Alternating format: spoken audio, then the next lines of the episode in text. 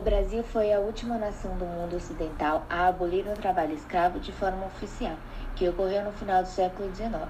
Porém, em termos práticos, esse problema continua existindo em dias atuais. Informações recentes estimam a ocorrência de 200 mil trabalhadores no país vivendo em regime de escravidão.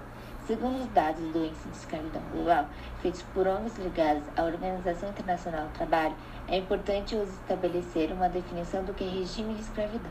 Segundo a Organização Internacional do Trabalho, é escravo todo regime de trabalho degradante que tira o trabalhador de sua liberdade. Isso ocorre no Brasil, na maioria em espaços rurais distantes de centros urbanos e rodas de fogo.